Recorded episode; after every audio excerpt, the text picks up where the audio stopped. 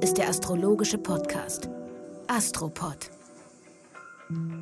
Und hier ist Folge 168, der Astropod an diesem Freitag mit Alexander von Schlieffen und Kati Kleff. Na, mein Lieber, wie geht's? Die Mitsommer, nicht Mitsommernacht, die Tag- und Nachtgleiche war ja am Wochenende, am Samstag. Und das ist ja auch der Moment, in der, an dem die Sonne in das Zeichen Waage wechselt. Und da geht es ja um das Thema Du und ich, Begegnung. Mhm. Was für Begegnungen haben wir?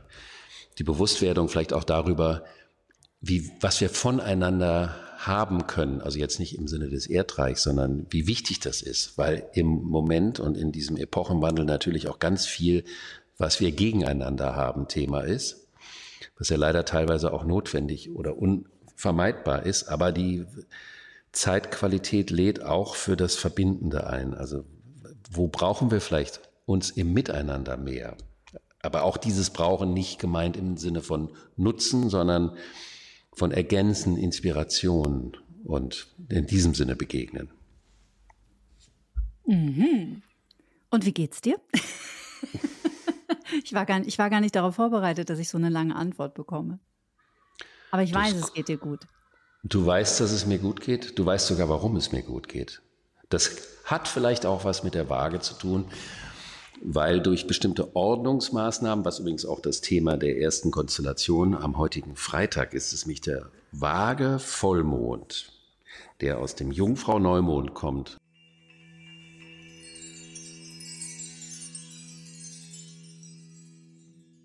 Der Jungfrau-Neumond brachte ja das Thema Reorganisation, Neustrukturierung mit sich und mhm.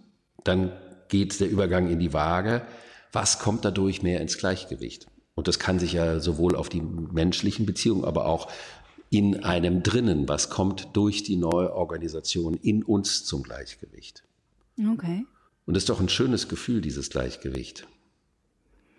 Ja, und auch, glaube ich, eines, nach dem wir uns alle nach wie vor sehnen, ne? um eine Balance, eine, ähm, eine, ein, ein, ein ausgewogenes Yin und Yang. Ein ausgewogenes Yin und Yang, genau. Mhm. Und das kann sich auch auf die zeitlichen Abläufe beziehen. Also am heutigen Freitag haben wir diesen Vollmond und da wird sichtbar, was sich von den Einsätzen der letzten Wochen gelohnt hat und wo vielleicht noch ein klein bisschen nachkorrigiert werden, wo also noch nicht genug Ausgleichung stattgefunden hat. Mhm. Hi, I'm Daniel, Founder of Pretty Litter. Cats and cat owners deserve better than any old-fashioned litter. That's why I teamed up with scientists and veterinarians to create Pretty Litter. Its innovative crystal formula has superior odor control and weighs up to 80% less than clay litter.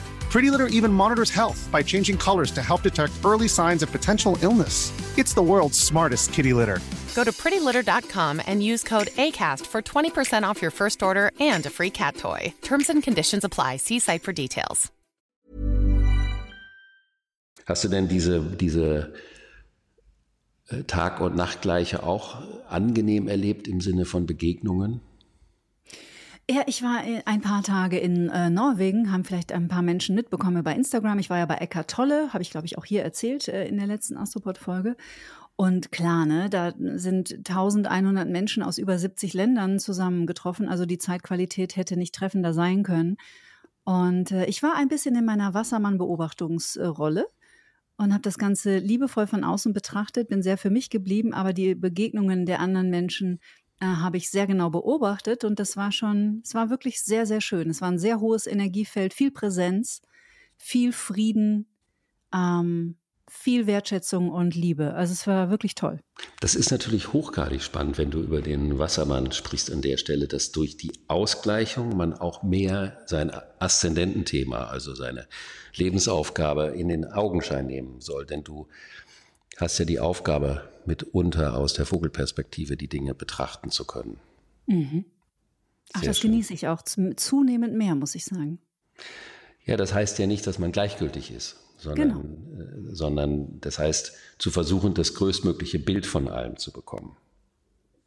Mhm. Dann geht es Montag und Dienstag richtig los. Da haben wir nämlich Merkur und Neptun in einem Spannungsaspekt. Und das ist einer zusammen mit Mars Pluto, die ja auch schon öfters hier ähm, Erwähnung gefunden haben, der extremsten Konstellationen, die man haben kann hinsichtlich der extremen Entsprechungsmöglichkeiten. Merkur ist ja die Sprache und Neptun ist die verborgene Wirklichkeit.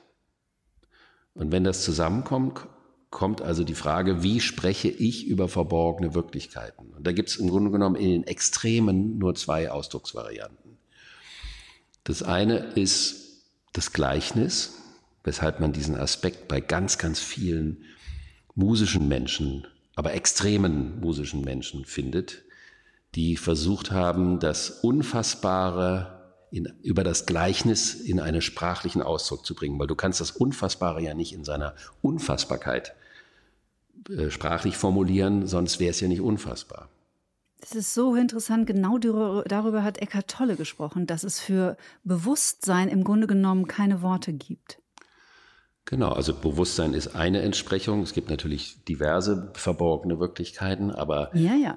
Die, dieser Aspekt ist eben die Frage, was heißt das? Und Kultur ist immer ein Gleichnis, wenn sie gut ist. Weil mhm. es geht nie darum, dass du das direkt ausdrücken kannst, sondern du, du kreierst ein Gegen, eine Gegenwelt in einem Bild, was wie ein Gleichnis von dem ist, was nicht sichtbar ist. Ist wie bei dem Höhlengleichnis von Plato. Und dann ist die andere Variante, hängt von der Intention ab, die Lüge. Du hast also entweder das Gleichnis oder die Lüge. Merkur, Neptun kann sein, ich verschleiere die verborgene Wirklichkeit durch Worte, die sich wie ein Wärter vor die verborgene Wirklichkeit stellen sollen. Es hängt ja davon ab, um welche Wirklichkeit es geht bei so einer Konstellation. Mhm. Kann, kannst du dir das vorstellen? Mhm. Ich klebe an deinen Lippen und versuche zu folgen. Naja, die Frage ist, wenn ich jetzt ein Stück Schokolade geklaut habe und das durfte ich nicht, ähm, dann muss ich das Stück Schokolade in der Hosentasche verstecken, bis es dort schmilzt und unten rauströpfelt. Aber Jetzt bin ich im Thema. Das Verstecken ist ja auch schon eine Art Lüge in dem Lüge. Moment, wenn ich sage, ich habe ja. nichts, nö, habe nichts gegessen. Ja. Und das ist eine Möglichkeit, um eine Wirklichkeit bewusst zu verbergen. Also es hängt mhm. immer von der Intention ab. Aber wenn ich eine Wahrnehmung von einer verborgenen Wirklichkeit habe, die ich wahrnehme, aber sie nicht direkt in Worte fassen kann, dann muss ich ein Gleichnis dafür machen. Mhm. Und in dem Gleichnis spiegelt sich dann die verborgene Wirklichkeit, ohne unmittelbar zum Ausdruck zu kommen. Mhm. Und dann ist es wahnsinnig interessant, wenn man sich anguckt, ähm, was, in was für Horoskopen dieser Neptun, Merkur-Neptun-Aspekt vorkommt, der also an dem Tag am Himmel ist und am Folgetag kommt Merkur-Pluto am Dienstag. Ähm, da komme ich gleich drauf. Du hast also bei Mozart, bei René Magritte, kennst du diesen belgischen Surrealisten? Den Maler. Den Maler, genau. Der hat. Mhm, den ich habe ich in der Schule immer mit Matisse verwechselt, weil die Namen so ähnlich klangen. Das stimmt. Das war auch eine Merkur-Neptun-Vernebelung. Mhm. Und was der ja macht, ist, der verdreht ja die wirklich, also der malt ja, wie man so schön sagt, realistisch, aber er verdreht ja komplett die Wirklichkeitszusammenhänge. Und dadurch ist das, was auf den Bildern, das nennt man dann surreal, das ist eine Überrealität, aber es ist nicht die direkte Wirklichkeit. Dann hast du zum Beispiel jemanden wie auch Vivienne Westwood, diese Wahnsinnsdesignerin aus England, mhm. Äh, oder Albrecht Dürer oder Christian Dior, den Modeschöpfer, also Leute, die ganz extrem auf der Gleichnisebene, weil in der Mode kannst du ja durch Schichtungen von Stoff eine Illusion einer Stofflichkeit erzeugen, die es in Wirklichkeit nicht gibt, sondern nur durch die Schichtung entsteht. Also diese ganz kunstvolle Simulation ist ja auch so etwas wie ein Gleichnis. Aber dann hast du auf der anderen Seite, wenn es um materielle Intentionen geht, also um Manipulation von Menschen, hast du zum Beispiel Leute wie Erwin Rommel, Putin, Trump, Harvey Weinstein oder Mao Zedong oder Ronald Reagan. Also das gleiche Prinzip auf komplett unterschiedlichen Ebenen in seinem Ausdruck. Und das ist mhm. natürlich extrem. Das ist so genauso wie bei diesem Mars-Pluto, wo es äh, Menschen gibt, die Unglaubliches bewegen können und dann hast du absolute brutale Gewalttäter, die, ähm, äh, also, die dieses Prinzip auf einer anderen Ebene zum Ausdruck bringen. Mhm. Und diesen Aspekt finde ich eben immer so interessant, bei diesen grenzwertigen Konstellationen, in, was ist die Intention einer Person und zu welcher Ausdrucksvariante führt das dann in der, in dem Erleben von so einem solchen Aspekt. Das, passt das heißt, man sollte sich in, an diesen Tagen genau überlegen, was erzählt man, was erzählt man nicht. Mhm. Was versteckt man, was versteckt man nicht? Welche Wirklichkeiten könnten ans Tageslicht geraten? Welche Wirklichkeiten werden mit Absicht verborgen oder verschleiert? Mhm. Und am nächsten Tag haben wir Merkur-Pluto und Merkur-Pluto ist das Drängen auf Wahrheit, wenn man so möchte. Da möchte man komplett sprachlich auf den Punkt kommen. Also kann man davon ausgehen, dass in diesen Tagen viel debattiert wird. Ja, das mit den, mit den Extremen auf beiden Seiten, das ist ja ganz interessant. Ähm, ich habe ein Gespräch geführt jetzt mit dem, mit dem äh, Dr. Pablo Hagemeyer, mit dem sogenannten Narzissmus-Doc, äh, über das Thema Komplementärnarzissmus. Erscheint irgendwann Ende Oktober die Folge. Und da haben wir auch nochmal drüber gesprochen, dass ja sogar der Narzissmus, auch wenn das nicht besonders populär ist, aber ja auch ganz wunderbare Seiten hat. Und eben nicht nur dieses Bild von einem Donald Trump ähm, repräsentiert, das wir immer so vor uns haben. Und ich frage mich manchmal, apropos Yin und Yang, braucht es nicht immer Licht und Schatten und diese Extreme? Natürlich, natürlich. Es ist ja auch die Versuchung einer solchen ja. Konstellation, dass es da Extreme gibt. Aber die extremen Extreme können eben auch zu extremen Entsprechungen dann führen. Auf jeden Fall. Apropos haben wir auf der Jung-Plattform, ich glaube, das war letztes Jahr, gab es ein extra Summit zum Thema Narzissmus und da ist es natürlich hochspannend zu sehen, wie ein, der Narzissmus ist ja genauso wie alle anderen Themen in der griechischen Mythologie nicht automatisch eine Pathologie, sondern eine lebensimmanente Grundstruktur, eine psychologische. Mhm. So wie auch der König Ödipus. Der ist ja, der Ödipus-Komplex ist also lebensinhärent kann aber zu Extremen führen. Und so ist es mit dem Narzissmus auch, dass der natürlich eine Triebfeder für besondere Leistungen oder besondere Kreativität sein kann. Die Problematik ist ja nur dann, wenn es bei der Selbstbespiegelung stehen bleibt. Mm, und pathologisch wird. Dadurch eben pathologisch mm. wird. Ja.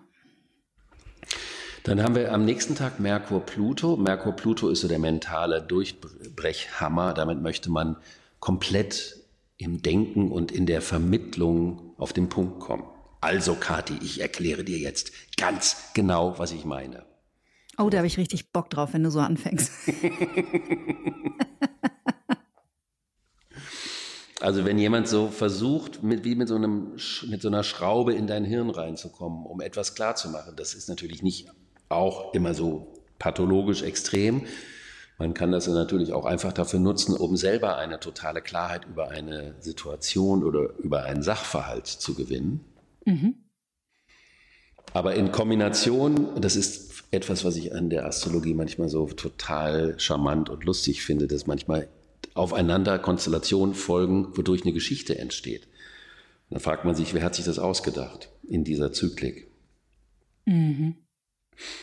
Einen Tag später läuft der Mars über den Drachenschwanz. Das klingt so, als ob er den abbeißt, oder? Mhm. Ich hoffe nicht. Das hoffen wir auch nicht. Solange er nicht drauf tritt. Das, das kann eine Weile dauern. Au! Wenn wir einen Aufschrei des Universums hören, dann wissen wir, jetzt ist der Mars auf den Drachenschwanz getreten. Genau, und dann geht der Drachenkopf nämlich in die Höhe. Und der Drachenkopf, der ist ja im Widder und da geht es um die klare Positionierung und der Drachenschwanz ist in der Waage, da geht es um die nicht klare Positionierung. Jetzt ist aber der Mars, der ja eigentlich zu dem Kopf gehört, ist am Schwanz.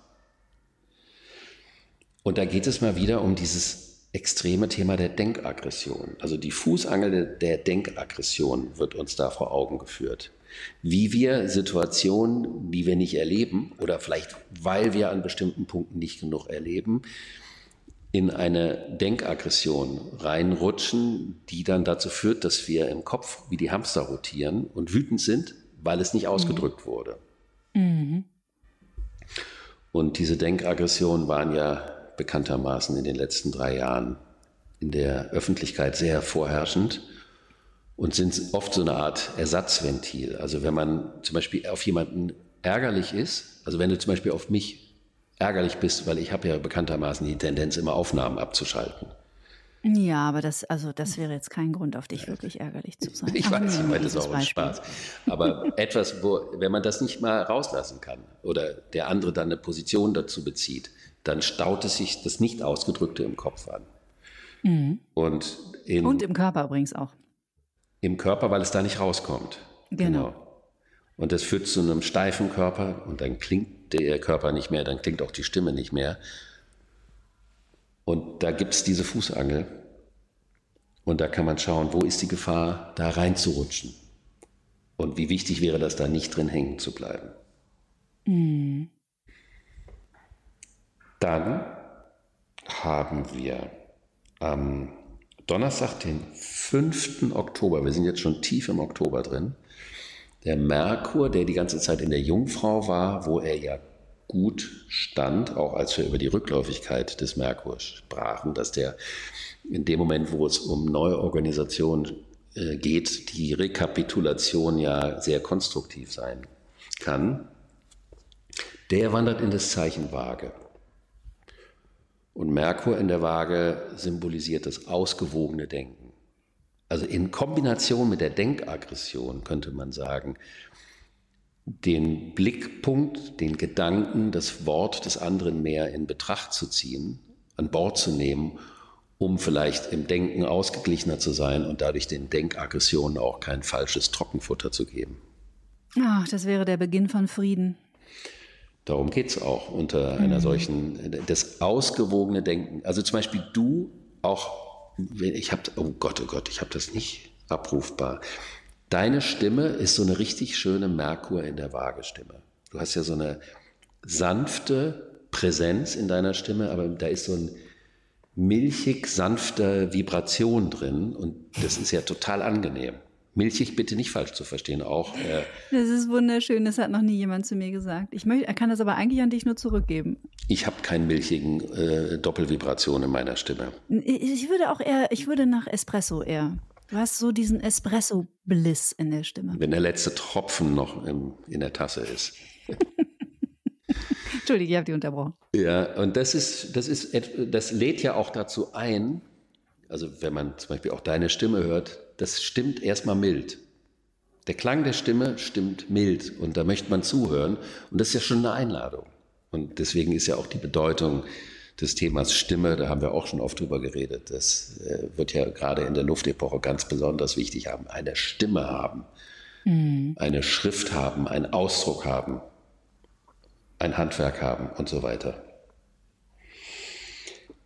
Am Montag, den 9. Oktober, wandert dann die Venus von dem glorreichen Zeichen Löwen. Erinnerst du doch, Venus und Löwen sind nicht drei Rosen, sondern 30 Rosen als Geburtstagsgeschenk. Also die, die Größe der Liebe. Wo ist man zu klein mit der Liebe und wo ist man zu groß? Und wenn die Merkur in die, in die- das Zeichen, wenn die Venus in das Zeichen Jungfrau wandert, dann geht es darum, wo ist man viel zu groß? Wo sollte man zurückhaltender sein? Sich zurücknehmen mehr. Und jetzt ist das Interessante, dass Merkur ist in dem Venuszeichen Waage und Venus ist im Merkurzeichen Jungfrau. Kann man das nachvollziehen oder ist es zu, zu kompliziert fachlich? Ich glaube, dass die Menschen, die sehr in der Astrologie verhaftet sind, das sehr gut nachvollziehen können. Für mich ist es noch nicht greifbar, aber ich, wie gesagt, ich fühle ja eher, was du sagst, als dass ich es mit dem Intellekt verstehe. Weil Insofern red einfach mal weiter. Weil du gerne Espresso trinkst. Aber, also jedes Zeichen hat einen Planeten. Oder jeder Planet wird einem Zeichen zugeordnet. Und die Venus zum Beispiel gehört zu der Waage und der Merkur zur Jungfrau. Und wenn jetzt der Merkur in die Waage geht, untersteht er der Regentschaft der Venus, weil die Venus die Waage regiert. Und wenn die Venus in, den, in die Jungfrau geht, geht sie in das Zeichen, das von Merkur beherrscht wird. Jetzt ist jetzt besser zu verstehen. Und das heißt, die bedingen sich gegenseitig. Das verstärkt nochmal dieses, diesen harmonischen Aspekt von Merkur in der Waage. Merkur und Venus, das nennt man in Rezeption, die sind in gegenseitigem Abhängigkeitsverhältnis. Und das verstärkt noch diesen Aspekt, dass es wichtig ist, dass man versucht, für die Dinge eine diplomatische, nicht extreme rhetorische Lösung zu finden. Also für Verhandlungen ist das ganz gut. Okay. Aller, aller Art, Verhandlungen aller Art. Also es hängt natürlich auch von der Dimension der Verhandlungen ab. Hm. Dann. Kann man von Symbiose sprechen? Ja. Wieso Symbiose? Na, diese, die, die Abhängigkeit voneinander auf eine positive Art. Ist das nicht eine Symbiose? Wie cool. Wie cool, dass du auf Symbiose kommst. Das ist ja ein, ein äh, Skorpion-Thema im Grunde genommen. Die Abhängigkeit könnte eine Vorstufe zur Symbiose sein, weil die, die müssen nicht gemeinsame Sache machen, aber sie müssen darauf achten, was der andere macht, ohne dessen Vorgaben sie selber nicht agieren können. Mhm. Eine Symbiose ist ja schon so ein richtiges, dass, dass man gemeinsam reingeht, dass man was aufbaut, dass man was investiert. Hier geht es wirklich nur um eine wechselseitige Bedingung. Okay. Darf man auch differenziert betrachten. Sehr gut. Dann haben wir auch am Montag eine äh, wichtige Konstellation, die an einem großen Zyklus dranhängt, nämlich dieser Mars-Pluto, über den wir ja auch schon oft in Individualhoroskopen und manche der Leute, die auch Merkur-Neptun haben, die wir hier erwähnt haben, haben auch Mars-Pluto, also von den Politikern eher ähm, als von den äh, musischen Figuren. Und Mars Quadrat Pluto ist ein maximales Anwachsen der Spannung. Und da der Mars in der Waage ist, geht es um eine Denkspannung. Hier kann also die Denkspannung, wenn man nicht zeitgleich diesen anderen, diese andere Einladung zum aufeinander zugehenden Miteinander darauf nicht reagiert, kann das zu totalen Kopfexplosionen führen, aber auch zu Aggressionen und Aggressionsentladungen, die heftiger sind als normalerweise, weil so viel angestaut wurde. Es ist wie so eine Art Implosion. Mhm.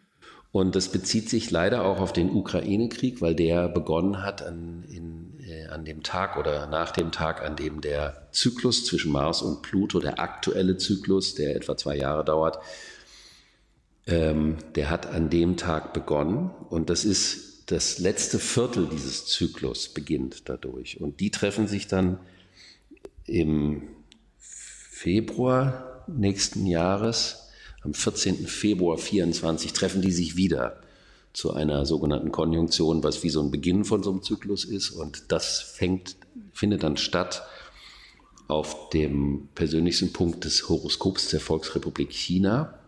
Und wir hoffen mal, dass die sich an dem russischen Freund dann kein Vorbild nehmen und auch noch mit solchen Geschichten anfangen. Also geht es auch um den Krieg im Kopf, der durch diese Konstellation dann für die nächsten Monate zu einem Thema wird. Da möchte ich jetzt doch einfach an dieser Stelle, weil es so wunderbar passt, wobei ich mir vorstellen kann, dass viele Menschen, die den Astropod lieben, sich auch schon mit Eckart Tolle beschäftigt haben, aus aktuellem Anlass einfach sich nochmal äh, mit dessen Arbeit zu beschäftigen und mit der ganzen, mit dem Ego-Verstand, das hm, der die Welt ähm, in den Zustand gebracht hat und getrieben hat, in dem sie aktuell ist, also die Stimmen im Kopf und der Hass im Kopf, ähm, einfach weil es gerade so schön passt. Kling. Kling, das war Werbung. Unbezahlte Hashtag natürlich. Sehr gut. Dann haben wir zum Abschluss dieser zwei Wochen am Mittwoch, den 11. Oktober, wird der Pluto, der ja über die ganze Zeit über die Gradzahl des Epochenwandels geht. Das haben wir auch schon in der Folge vor dem Sommer erzählt, aber das kann man im Grunde genommen nicht oft genug erwähnen. Das bedeutet, dass das, was seit Jahren in der Luft liegt, soll jetzt umgesetzt werden. Und das ist die Frage, was kostet das? Welchen Preis ist man bereit zu zahlen? Und vor allen Dingen, was ist man auch bereit zu geben? Und der Pluto war schon im Wassermann und ist jetzt nochmal zurück in Steinbock gegangen. Das kann man vergleichen wie, da war schon mal was in der Luftepoche und jetzt geht das alles nochmal, die Versuchung der Erdepoche, weil Steinbock ist ein Erdzeichen und Wassermann ist ein Luftzeichen. Und Wassermann ist das beherrschende Luftzeichen für die Luftepoche und für diejenigen, die sich dafür auch interessieren, den noch viel größeren Kreislauf des sogenannten Wassermann-Zeitalters. Mhm. Und diese Versuchungen sind diese extremen Spannungen, die gerade stattfinden, wo man so merkt, es gibt so dieses totale Festhalten an erdterritorialen Werte, abgrenzenden Wertevorstellungen.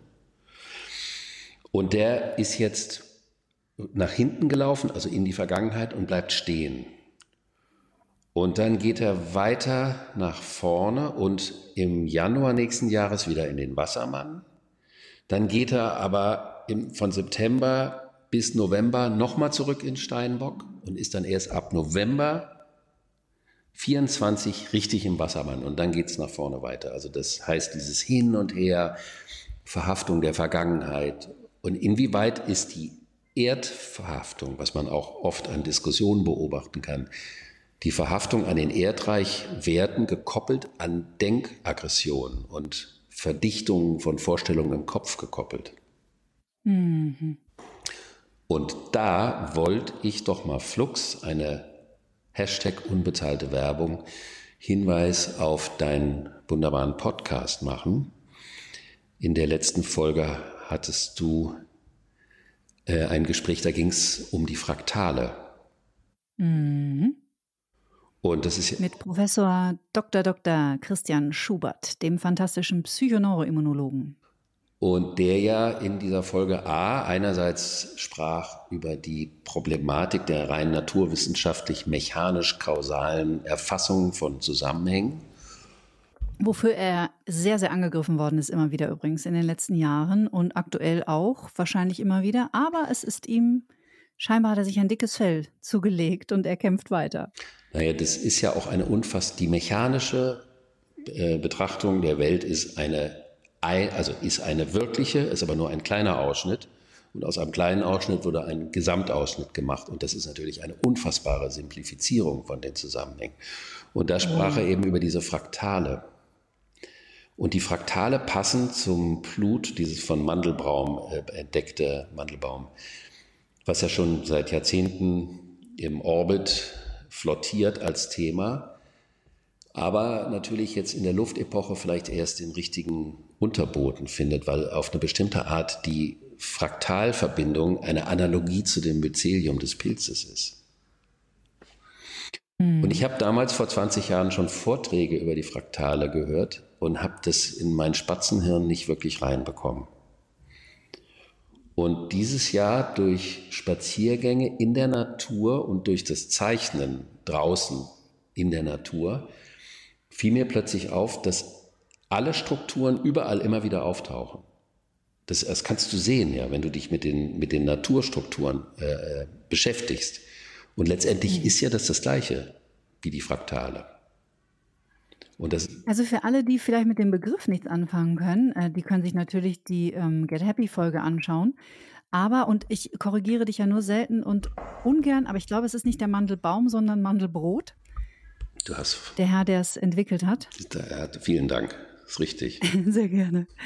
Äh, Benoit Mandelbrot ähm, hat praktisch, äh, es hat in den, ich glaube, um 1970 diesen Begriff geprägt und es bedeutet ähm, äh, Objekte in der Natur, die selbstähnlich sind. Also am Beispiel des Baumes finden wir in jedem Ast immer wieder das Gesamtkunstwerk des Baumes wiedergespiegelt. Also die großen Äste, die vom Baum nach rechts und links abgehen, gleichen dem Baum in Gänze und die kleinen Äste, die dann von den großen Ästen abgehen, gleichen auch dem Baum äh, im Ganzen, aber natürlich nicht linear, sondern eben nur selbst ähnlich. Beim Brokkoli kann man das auch ganz schön sehen oder beim, beim Blumenkohl. Das wollte ich gerade sagen. Oh nein, entschuldige, nein, jetzt habe ich dir was vorweggenommen. Das ist ein toller Name, Benoit Mandelbrot. Das ist ja ein unglaublich schöner Name. Und es ist ein faszinierendes Thema diese Wiederholung des Immergleichen. Und daran kann man auch die Verbundenheit wiedersehen, was ja das große Neptun-Thema ist, dass durch diese Wiederholung oder die Selbstähnlichkeit, wie sehr alles in der Wiederholung miteinander in Verbindung steht. Und gleichzeitig ist ja jedes Einzelne dann doch im Detail anders, aber von der Struktur mhm. gleich. Das ist ja der zentrale Gedanke dabei. Mhm. Also total, eigentlich wie wir Menschen, ne? In der Struktur gleich, aber doch dann, wenn man genauer hinschaut, im Individuum absolut einzigartig. Woran wir auch mitunter unsere Freude haben. Ganz viel sogar. Vielen Dank, Kathi. Und ich hoffe, dass ihr Freude an unserer Folge habt. Und wir wünschen euch eine gute Zeit für diese wichtigen zwei Wochen. Ja, vielen und verzeih mir, dass ich dir den Blumenkohl stahl. Dafür esse ich heute Abend ein. Tschüss, ihr Lieben. Dankeschön fürs Zuhören.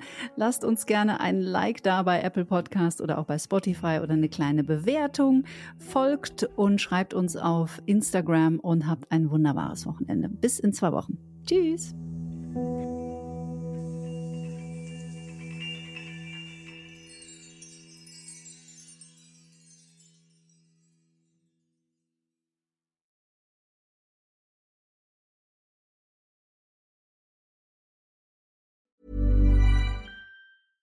Hey, it's Paige DeSorbo from Giggly Squad. High quality fashion without the price tag. Say hello to Quince. I'm snagging high-end essentials like cozy cashmere sweaters, sleek leather jackets, fine jewelry, and so much more. With Quince being 50 to 80% less than similar brands. And they partner with factories that prioritize safe, ethical, and responsible manufacturing. I love that. Luxury quality within reach. Go to quince.com slash style to get free shipping and 365 day returns on your next order. Quince.com slash style.